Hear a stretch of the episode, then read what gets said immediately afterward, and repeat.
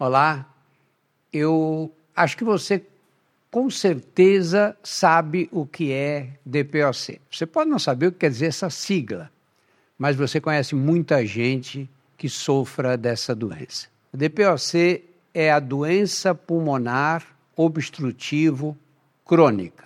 Como o nome diz, é uma doença obstrutiva que dificulta a passagem do ar pelas vias respiratórias e é crônico. O que provoca essa doença? Essa vai ser a discussão de hoje. É uma doença cada vez mais comum. A Organização Mundial da Saúde calcula que a partir de 2030, 2030 está aí, né?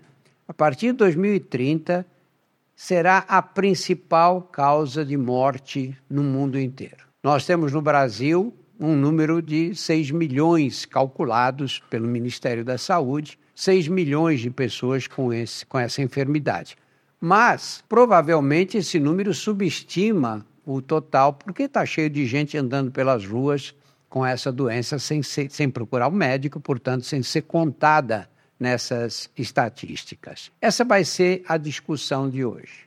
Eu disse que você provavelmente conhece muito bem essa doença porque a gente olha nas ruas e vê aquelas pessoas, fumantes crônicos e tal, quando sobem um lance de escada, perdem o fôlego, gente que em qualquer subidinha dão a volta no quarteirão porque acham que vão sofrer para poder vencer. Nós vamos discutir esse tema com o Dr. Clístenes Odir Soares Silva. Dr. Clístenes é diretor de ensino da Sociedade Brasileira de Pneumologia e professor de pneumologia da Faculdade de Medicina da Unifesp, aqui em São Paulo. Essa discussão toda que nós estamos fazendo hoje tem o apoio da Chiesi Farmacêutica e eu agradeço esse apoio. Nós vamos então falar sobre doença pulmonar obstrutivo crônica, a DPOC, para ficar mais simples.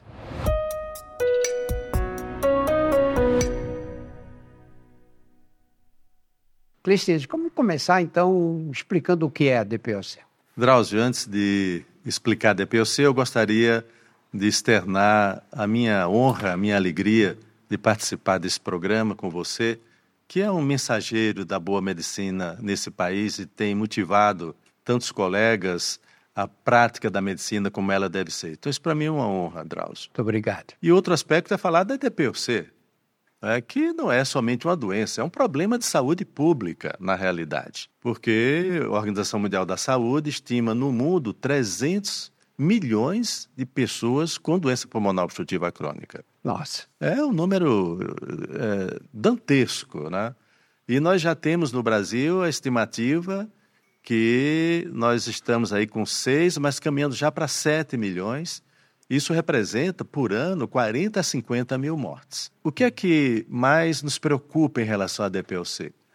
É que é uma doença prevenível, absolutamente evitável, mas infelizmente por conta do tabagismo, por conta da exposição de um grande número de pessoas a materiais que, quando inalados, vão levar também à doença, nós temos essa incidência tão grande. É uma doença, como você bem disse, que se caracteriza por ser obstrutiva. O que, é que significa uma doença obstrutiva? É aquela que traz dificuldade para a passagem do ar pelo aparelho respiratório. E é crônica, Quer dizer, infelizmente, é uma doença incurável. Mas nós temos já uma visão mais otimista dessa doença quando nós comparamos, você lembra bem, né, há 20, 30 anos atrás, como nós tínhamos limitações para tratar pacientes com DPOC. Clístenes, olha, você é uma doença crônica, né? Essas doenças crônicas começam, em geral, com sintomas, às vezes, sutis, que a gente não consegue identificar e nem a pessoa percebe.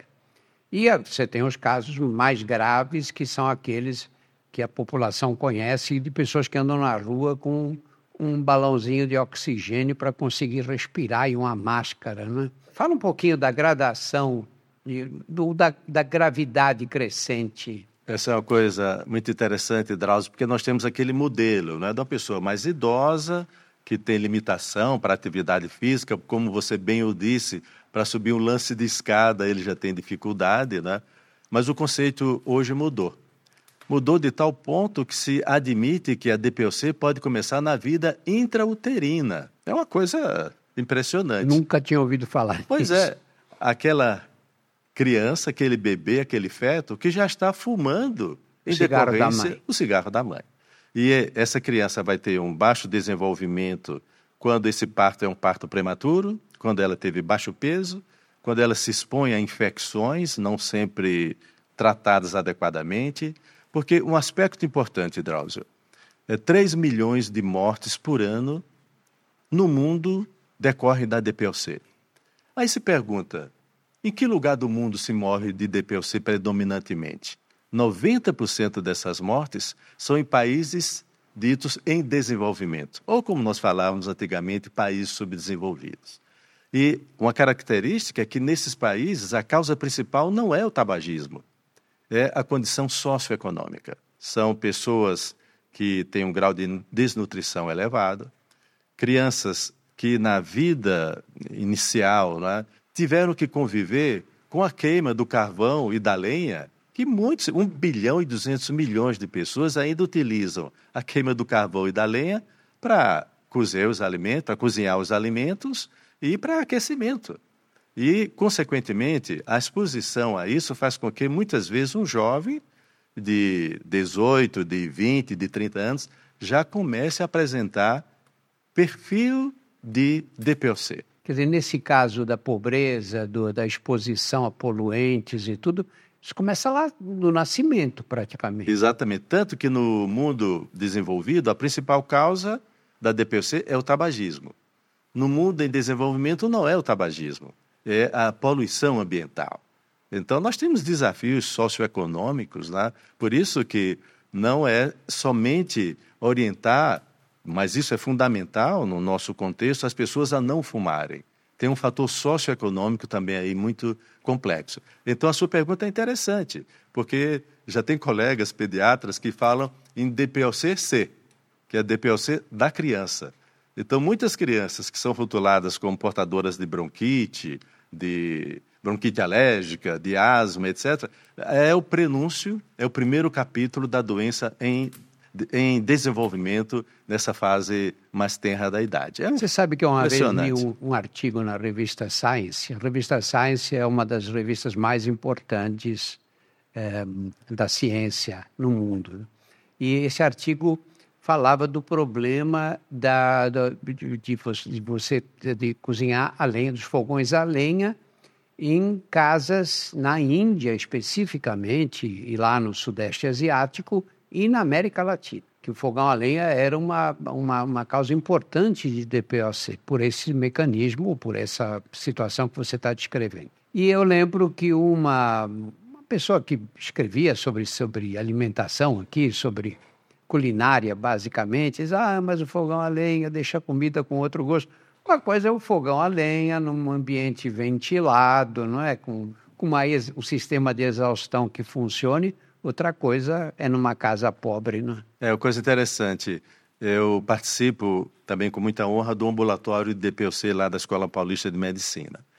E como nós atendemos uma população mais carente, é muito comum, eu estimo, Drauzio, que quase 50% dos pacientes tiveram exposição a fogão a lenha durante a infância. Um, a infância e o período inicial da vida. E, paralelamente a isso, o tabagismo né, que é uma prática muito comum. Aquele hábito interessante que eu pergunto a alguns pacientes: quando você começou a fumar? Ele diz: ah, doutor, eu acedia o cigarro para o meu pai, quando eu tinha 10, 11 anos. Né? Era uma questão cultural que não se dimensionava as consequências, e hoje nós estamos vendo que, apesar do certo controle, o Brasil, Drauzio, deu um show no controle do tabagismo. Né? Chegamos a 9, 10%. Né?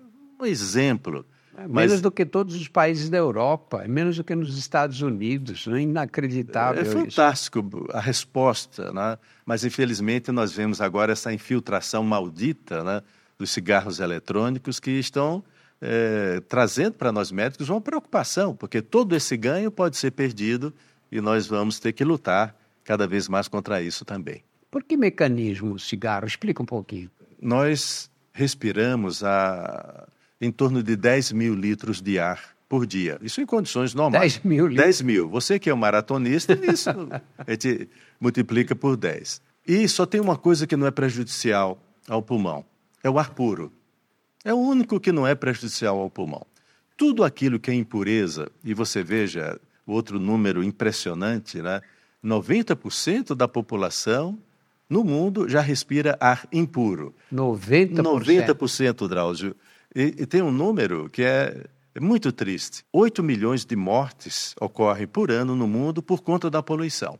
Tanto a poluição indoor, dentro de, de, casa. dentro de casa, como aquela fora de casa, por circunstância de trabalho. Você lembra o cenário de Cubatão, né? A gente ia para a praia para respirar ar puro, né? E tinha um estágio probatório, que era o Cubatão. Né? É. Em muitos lugares do mundo, essa situação ainda persiste. Então, o que é que acontece? Na medida que essas substâncias são inaladas, elas desencadeiam um processo inflamatório. Você veja. Nos brônquios. Nos brônquios, aí lá naquelas terminações, os alvéolos, onde ocorre a troca de ar.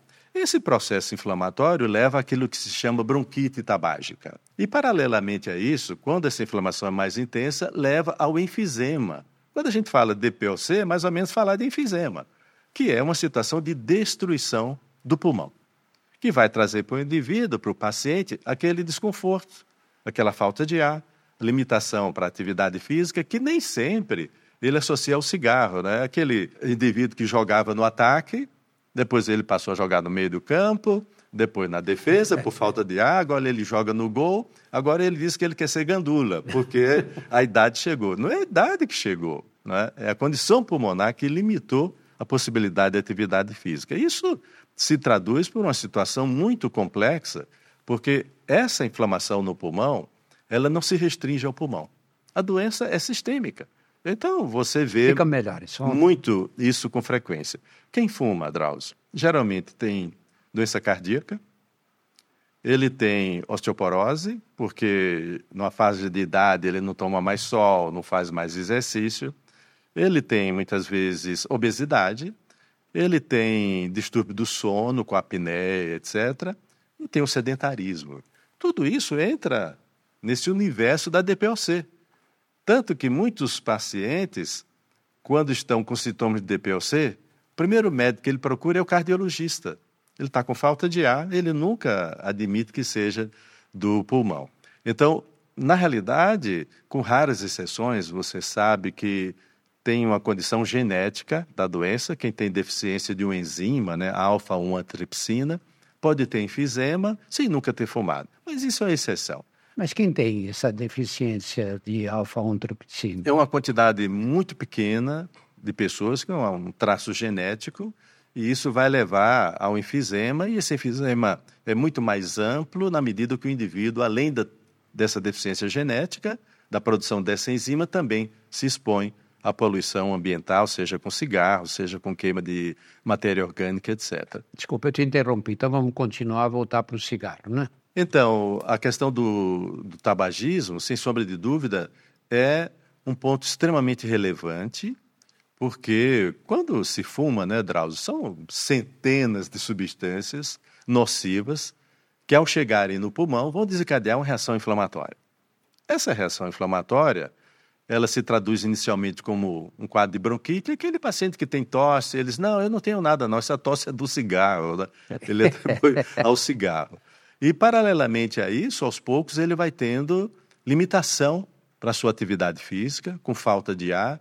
Isso traduz a condição de enfisema pulmonar. O enfisema é uma tragédia, porque é a destruição, e essa destruição é irreversível. E leva tempo. Né? E leva tempo. Para a pessoa perceber. Né? Exatamente. Ele atribui que é a idade, que ele já está um pouco mais idoso, fora de forma. Fora de forma tá. Então, pela grande audiência que o, o seu programa tem, esse podcast, né? a mensagem que mais nós destacamos é não minimize a sensação de falta de ar. Né? Valorize. Leve a sério. Leve a sério. Não é porque você está fora de forma, não é porque a idade chegou. Você pode ter 70, 80 anos e não ter nenhum desconforto respiratório. E você pode começar a sentir isso com 20, 30 anos. Cigarro é essa praga que a sociedade eh, vem enfrentando desde o início do século XX, né? desde, desde, desde a Primeira Guerra Mundial, basicamente, nessa escala. Né? Mas além do cigarro, cigarro suas variadas formas, né? O cigarro eletrônico, o cigarro de palha, que muitos fumam achando que estão fumando uma coisa natural, quando tem uma concentração de nicotina até mais alta, não é? E uma temperatura mais alta, porque não tem filtro. O narguilé, não é? O narguile, não é? Que a molecada fuma achando que está fazendo uma fumacinha, né? Mas fora dessa, dessa causa que é a mais importante de todos, quais são as outras que podem levar à DPOC? Bom, Drauzio, do ponto de vista de exposição, né, nós temos um dado que é extremamente significativo, que é aquele que decorre da exposição ocupacional, às vezes condições de trabalho adversas fazem com que as pessoas inspirem né, uma quantidade muito nociva de partículas e tem aquela exposição dentro de casa. Quem usa fogão a lenha, estima-se que no mundo cerca de 1 bilhão e 200 milhões de pessoas ainda utilizam fogão a lenha ou carvão para cozer, para cozinhar os seus alimentos e para o aquecimento. E essa exposição começa na infância. Tá? Então, esse é um fato importante. Tanto que, quando você considera DPOC no primeiro mundo, no chamado mundo desenvolvido, a principal causa é tabagismo. É o cigarro, narguile, cachimbo, charuto, cigarro eletrônico, etc. Mas quando você vai para países em desenvolvimento, a principal causa não é o tabagismo. A principal causa é a exposição ambiental por conta da queima de matéria orgânica, o que é muito preocupante, por isso que é uma questão social, é um problema de saúde pública. As pessoas não têm condição mínima de habitação. Não tem água tratada, não tem energia elétrica, não tem gás e, infelizmente, usam a queima de carvão. E qual o papel de uma poluição ambiental como essa que nós vivemos em São Paulo e outras cidades brasileiras e no mundo inteiro? Esse é um fator agravante. Não é? é possível que também uma exposição ambiental intensa, mas isso em ambiente de fábricas, ambiente de indústria. Você lembra Cubatão, né? As pessoas que moravam lá, até caso de anencefalia né? e doença pulmonar em Cubatão era, é, eu diria, endêmica, todo mundo tinha. Mas tem outros fatores também que podem contribuir para a DPOC. Por exemplo, a prematuridade, o baixo peso, o tabagismo na vida intrauterina, a exposição doméstica, né? famílias que fumam, quer dizer, a criança está fumando. Tem estudos até, Drauzio, que relatam a possibilidade de quem tem asma, e na população brasileira nós temos 20 milhões de asmáticos, a asma não tratada adequadamente, não controlada eficazmente, ela pode caminhar para a DPOC. Há alguns que falam também da condição até da própria tuberculose. Esse é um tema discutível, né? mas alguns falam que até a própria tuberculose também pode levar a DPOC. Mas sem sombra de dúvida, condição importante, exposição ambiental, seja pelo tabagismo, seja pela poluição. A Sociedade Brasileira de Pneumologia, da qual você faz parte, estima que apenas 12% dos casos de DPOC sejam diagnosticados como é feito o diagnóstico e por que essa dificuldade de, de, de fazer? São números tão lamentáveis, né? porque nós sabemos que o diagnóstico da doença é tão simples. Três aspectos somente. Fator causal. Que fumou, que se expôs à queima de matéria orgânica, ou que conviveu em ambientes muito poluídos, ele tem um fator causal. Segundo aspecto, ele tem sintomas. Quais são os sintomas? A tosse, muitas vezes produtiva, com catarro, e falta de ar e limitação à atividade física. Feito isso, Drauzio, você sabe muito bem, o exame é tão simples para o diagnóstico que é a espirometria, a prova de função pulmonar. Como é feita? É um aparelhozinho, é? muitas vezes até portátil. A maior parte dos pneumologistas tem no próprio consultório, alguns até mesmo fazem o exame, e o paciente vai fazer, para ilustrar, mais ou menos soprar, como se estivesse enchendo uma bexiga. Tá? Faz isso três vezes, depois ele recebe uma medicação, um bronquilatador, e repete. O exame em 15 minutos feito, com custo baixíssimo, e quando você avalia o exame, tem uma relação numérica que, quando abaixo de determinado número, define o diagnóstico de DPOC. Não, não dói. Não... não dói, custo baixo, não tem risco, mas infelizmente é, você sabe disso muito mais do que eu, né? O número de ressonância magnética que tem à disposição ali na Avenida Paulista né, é maior do que muitos países e muitos estados. Né? E um espirômetro, para fazer uma espirometria, uma prova de função pulmonar, eh, mesmo em hospitais públicos, às vezes tem uma fila de dois, três meses de espera. A sociedade brasileira está é, motivada, e a nossa presidente, a Margarete Dalcomo, né, que muito nos honra, tem um projeto, e nesse projeto está participando a indústria farmacêutica, de conseguirmos mil espirômetros. É um número desafiador, distribuído aí por cidades no Brasil, cidades com cerca de 50 a 100 mil habitantes. A sociedade se dispõe a treinar os técnicos, que é um treinamento muito simples, para que, entendo o exame, nós possamos dar o diagnóstico e esse número aí que você citou realmente fique no passado. Então, estamos motivados aí para reverter esse jogo, Drauzio. Quando eu comecei a fazer medicina, ninguém levava a sério esses problemas, né? Porque, especialmente porque a expectativa de vida era muito baixa, né? A expectativa de vida no Brasil, quando eu nasci, era de 47 anos e as pessoas morriam antes de desenvolver esses quadros.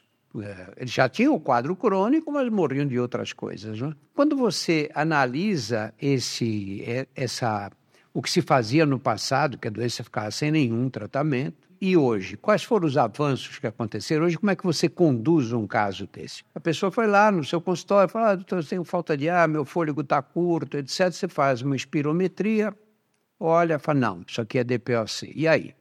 Você lembrou o nosso tempo, né, Drauzio? Que estava a minofilina lá. É, minofilina. Chegava, Salbutamol. É, chegava numa crise, né? Fazia minofilina na veia. Na veia. Né? Ixi, Com, quantas vezes? Quantas vezes fizemos isso? Porque era o que tinha. Eu posso dizer, Drauzio, e isso é muito gratificante, que hoje nós estamos vivendo um momento espetacular, um momento fantástico no tratamento. Por quê? Primeiro, a medicação inalatória, que ela chega diretamente no pulmão com riscos de efeitos colaterais mínimos. Então, quando se fala em medicação inalatória, basicamente, quem tem DPOC tem fechamento dos brônquios, né? É uma doença obstrutiva. Então, o que é que nós queremos?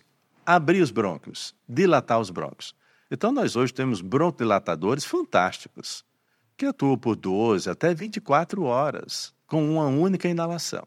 E hoje nós potencializamos o efeito desses broncodilatadores então, o que é mais recomendável é buscar a broncodilatação máxima. Então, tem dois tipos de broncodilatadores que atuam sinergicamente e trazem o que o paciente mais gratifica. Porque o que é que você quer diante de um paciente que tem DPOC? Você quer que ele melhore a qualidade de vida. Melhorar a qualidade de vida significa respirar melhor.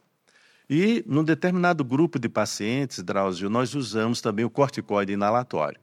Você lembra Infelizmente, nos nossos, no nosso tempo, nós prescrevíamos corticoide sistêmico, é, né? Vioral, injetável, injetável crises, né? é, e todo aquele efeito adverso do corticoide. O corticoide inalatório é microgramas, os efeitos sistêmicos são mínimos.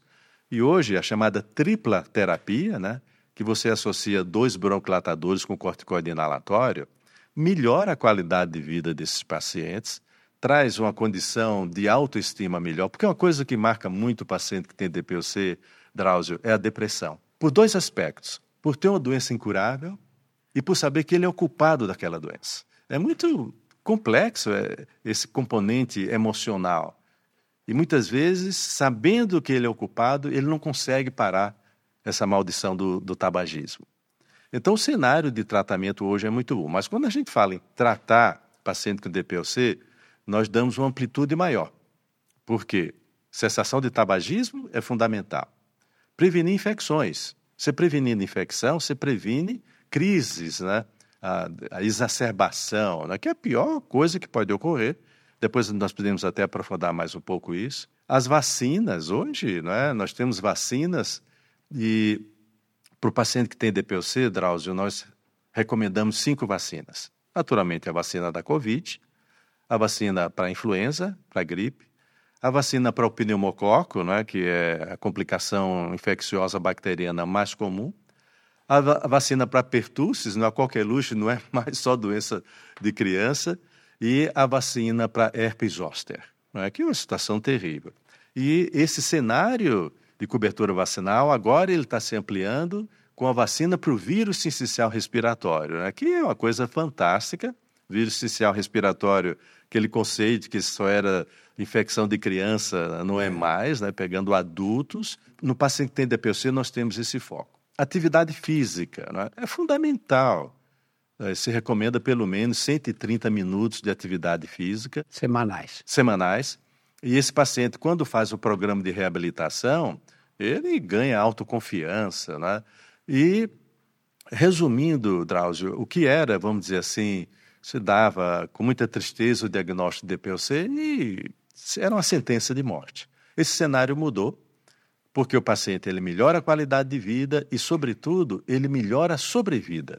Diminuiu esse risco de morte com a, a evolução dos medicamentos que temos hoje, sobretudo com a tríplice terapia. Né? Nós temos inúmeros casos, todos nós, né, somos médicos, com essas doenças crônicas, que é a adesão ao tratamento. Então, você recebe esse paciente no seu consultório, fez o diagnóstico, falou: você vai começar o tratamento. Hoje nós temos esses, essas drogas que são feitas por spray nasal e com mínimos efeitos colaterais, etc. O que isso vai interferir no dia a dia desse doente? Ele tem que fazer a cada quatro horas, tem que fazer uma vez por dia? De que é. maneira a vida a rotina diária a rotina. É, é, é prejudicada. Então, Drauzio, eu lembro de um antigo professor nosso que ele dizia: é uma pena que a asma e a DPOC não são doenças dolorosas. Porque se doesse, né, senhor fazia uso regular da medicação. Esse é um desafio, Drauzio, mas não é só no Brasil, não. Isso é um problema Mundial, global, né? né? E para qualquer doença crônica. Você trata muitos doentes crônicos, você vê. E o que acontece com o paciente? Você atende, ele sai daquela situação de desconforto, ele diz, puxa, eu agora estou tão bem que eu vou parar com o remédio. É. Né? Infelizmente, até um raciocínio, eu diria, lógico, é. mas errado, porque ele ficou bem por conta do remédio. Então, nós temos que criar aquela educação continuada, né? motivar, explicar e orientar a família, porque a família, pelo carinho, pelo afeto, pelo amor, quer preservar do seu ente querido e monitorar se está fazendo uso regular da medicação. Um outro aspecto é que quem tem que tomar um medicamento ou fazer uma inalação quatro, cinco vezes por dia, não faz. Não faz. Mas hoje os medicamentos permitem que, com uma ou duas doses por dia, a pessoa tenha o objetivo atingido, que é o controle da doença. Então a situação é mais fácil, mas ainda eu vejo como uma questão de educação. Ah, da pessoa ter uma consciência crítica do que é a doença, que ela é incurável, que ela é controlável e que ela precisa manter a medicação, sobretudo para evitar uma exacerbação, porque inevitavelmente a doença vai progredir. O que é que a medicação faz? Lentifica essa progressão. É, o que não é pouco. Né? O que não é pouco. Aumenta a sobrevida. Mas o risco maior de quem tem DPOC é ter uma crise, é ter uma exacerbação. Esse é o tema preocupante, né? Que nessas exacerbações ela fica sujeita a infecções, a quadros muito graves, não é? Exatamente, Drauzio. Quando o paciente tem uma exacerbação, que em 60% é de natureza infecciosa, o vírus, bactérias, daí a importância das vacinas. Mas pode ser também por questões climáticas, né? Você vê como nós estamos vivendo extremos de clima, é. de frio, e muitas vezes por falta da medicação, por não adesão ou por carência financeira. A exacerbação é uma tragédia. Por quê?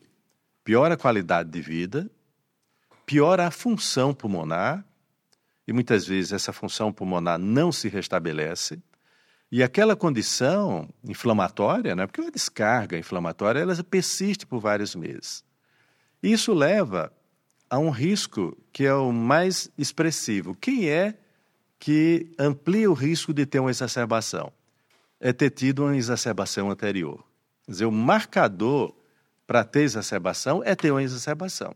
Se o paciente tem uma exacerbação e é, depois de seis meses ele teve outra, possivelmente a terceira vai ser antes de seis meses e assim sucessivamente. Vai diminuindo o espaço. Né? Vai diminuindo o espaço. Exacerbar numa situação grave, aquele paciente que vai para UTI, insuficiência respiratória, E se você perguntar o que é pior, é ter um infarto agudo do miocárdio ou ter uma exacerbação grave? Intuitivamente, as pessoas diriam, não, é o um infarto. De modo algum. Ter uma exacerbação grave, no primeiro ano, 25% das pessoas vão a óbito.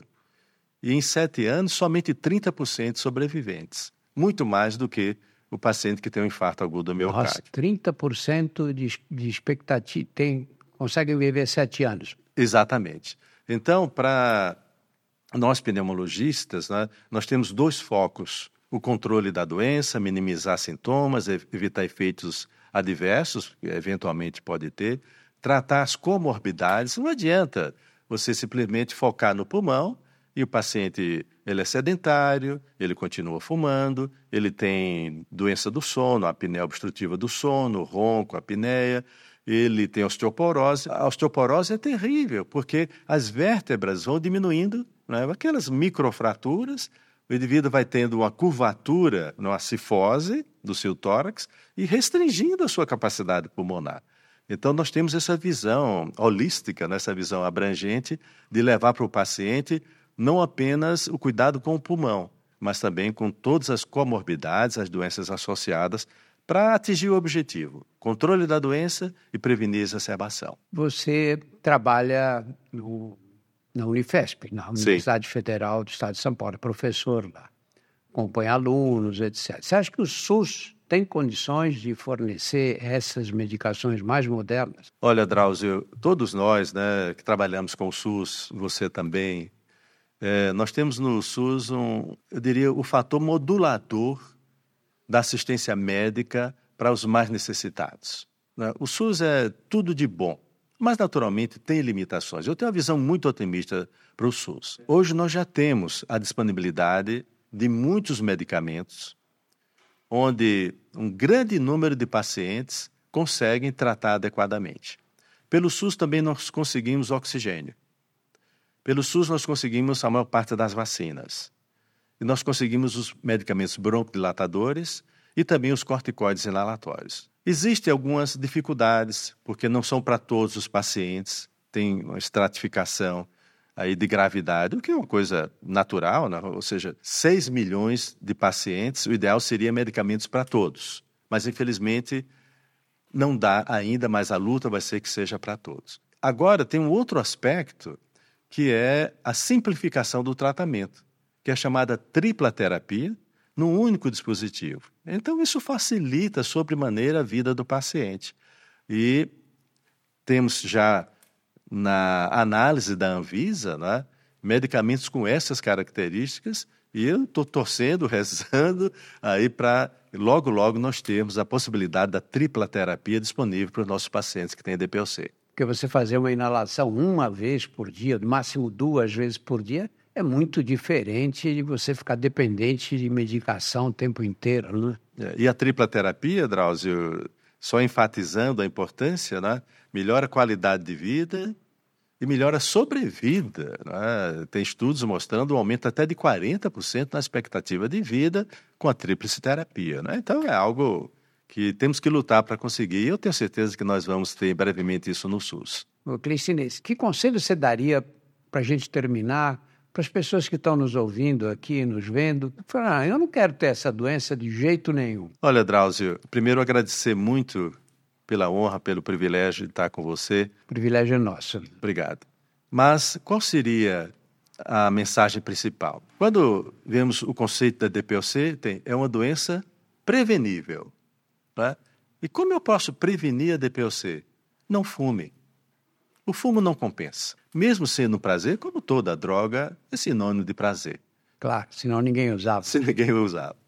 Mas as consequências são tão ruins que aquele prazer vai ser transformado num desprazer que você diz: puxa, como é que eu fui tão tolo assim? É um aspecto. O outro aspecto é que quem tem sintomas, aquela tossinha, aquela falta de ar, aquele atleta que não consegue mais jogar no ataque, né? que não consegue muitas vezes mais aquela pessoa levantar um neto, né? fazer um passeio, jogar uh, um futebol com o neto, ele acha que é pela idade. pense no seu pulmão. Eu gosto sempre de uma frase que eu acho interessante: conheça o seu pulmão antes que ele se apresente. que ótimo. Procure o um médico se você tem algum sintoma respiratório. Né? E, consequentemente, dando o diagnóstico precoce, tudo fica mais fácil, você pode minimizar a repercussão da doença e, consequentemente, ter o prazer de viver uma vida mais feliz. Clícia, deixa eu só contar um caso pessoal que acho que, que vem ao caso aqui. Eu, na minha geração, a gente fumava da mesma, com a mesma irresponsabilidade que essa garotada está fazendo hoje com cigarro eletrônico. Eles acham que é uma fumacinha, uma coisa agradável, que tem um gosto uh, de essências que os fabricantes colocam no cigarro eletrônico. A gente começava a fumar porque se olhava no cinema aquelas mulheres maravilhosas, não é? E o cigarro para nós era uma fumacinha também, porque as companhias produtoras impediam qualquer tipo de conhecimento que chegasse à população porque eles tinham o controle da publicidade de jornais, revistas, televisão, todos os meios de comunicação de massa. E eu fumei 19 anos, dos 17 aos 36 anos. É um tempo de fumo que eu podia ter evoluído para DPOC, para doença pulmonar obstrutiva crônica. Né? Você está cheio de casos assim na sua experiência como médico. E eu, mais tarde, comecei a correr. E virei corredor de distâncias longas. Então, se a pessoa para de fumar, ela tem chance de recuperar uma grande parte. Claro que se eu nunca tivesse fumado, talvez tivesse mais, mais resistência, uma condição respiratória melhor. Mas é possível recuperar o suficiente para virar corredor, para virar atleta, não é? Exatamente, Drauzio. E nós sempre conversando com os pacientes, alguns chegam tão deprimidos que dizem: Ah, doutor, para mim não adianta mais, eu nem vou parar de fumar. Isso não é verdadeiro. Sempre é bom parar de fumar. Independente da idade, né? Independente da idade, independente da carga tabágica, porque eu já fumei 20, 30 anos. Não, sempre é bom e isso é um incentivo que nós não deixamos de dar para os nossos pacientes. Muito obrigado, Clístenes. Obrigado, Dalton. Muito obrigado. Você acabou de ouvir o Dr. Clístenes falar sobre DPOC, doença pulmonar obstrutivo crônica. E lembre-se que se você é fumante, vale a pena parar de fumar em qualquer idade. Não precisa fazer como eu, que esperei quase 20 anos, mas eu não era um ignorante na época. Hoje não há mais desculpa. Mesmo que você tenha fumado 30, 40 anos, você vai se beneficiar e vai se beneficiar muito. Este podcast, é, nós temos é sobre saúde, nós temos mais de, de 100 podcasts desses gravados. É, acompanhe também os nossos podcasts, o Saúde Sem Tabu, o Porquê Dói e outras histórias. Todos estão disponíveis nos principais agregadores e no YouTube. Muito obrigado a todos pela atenção.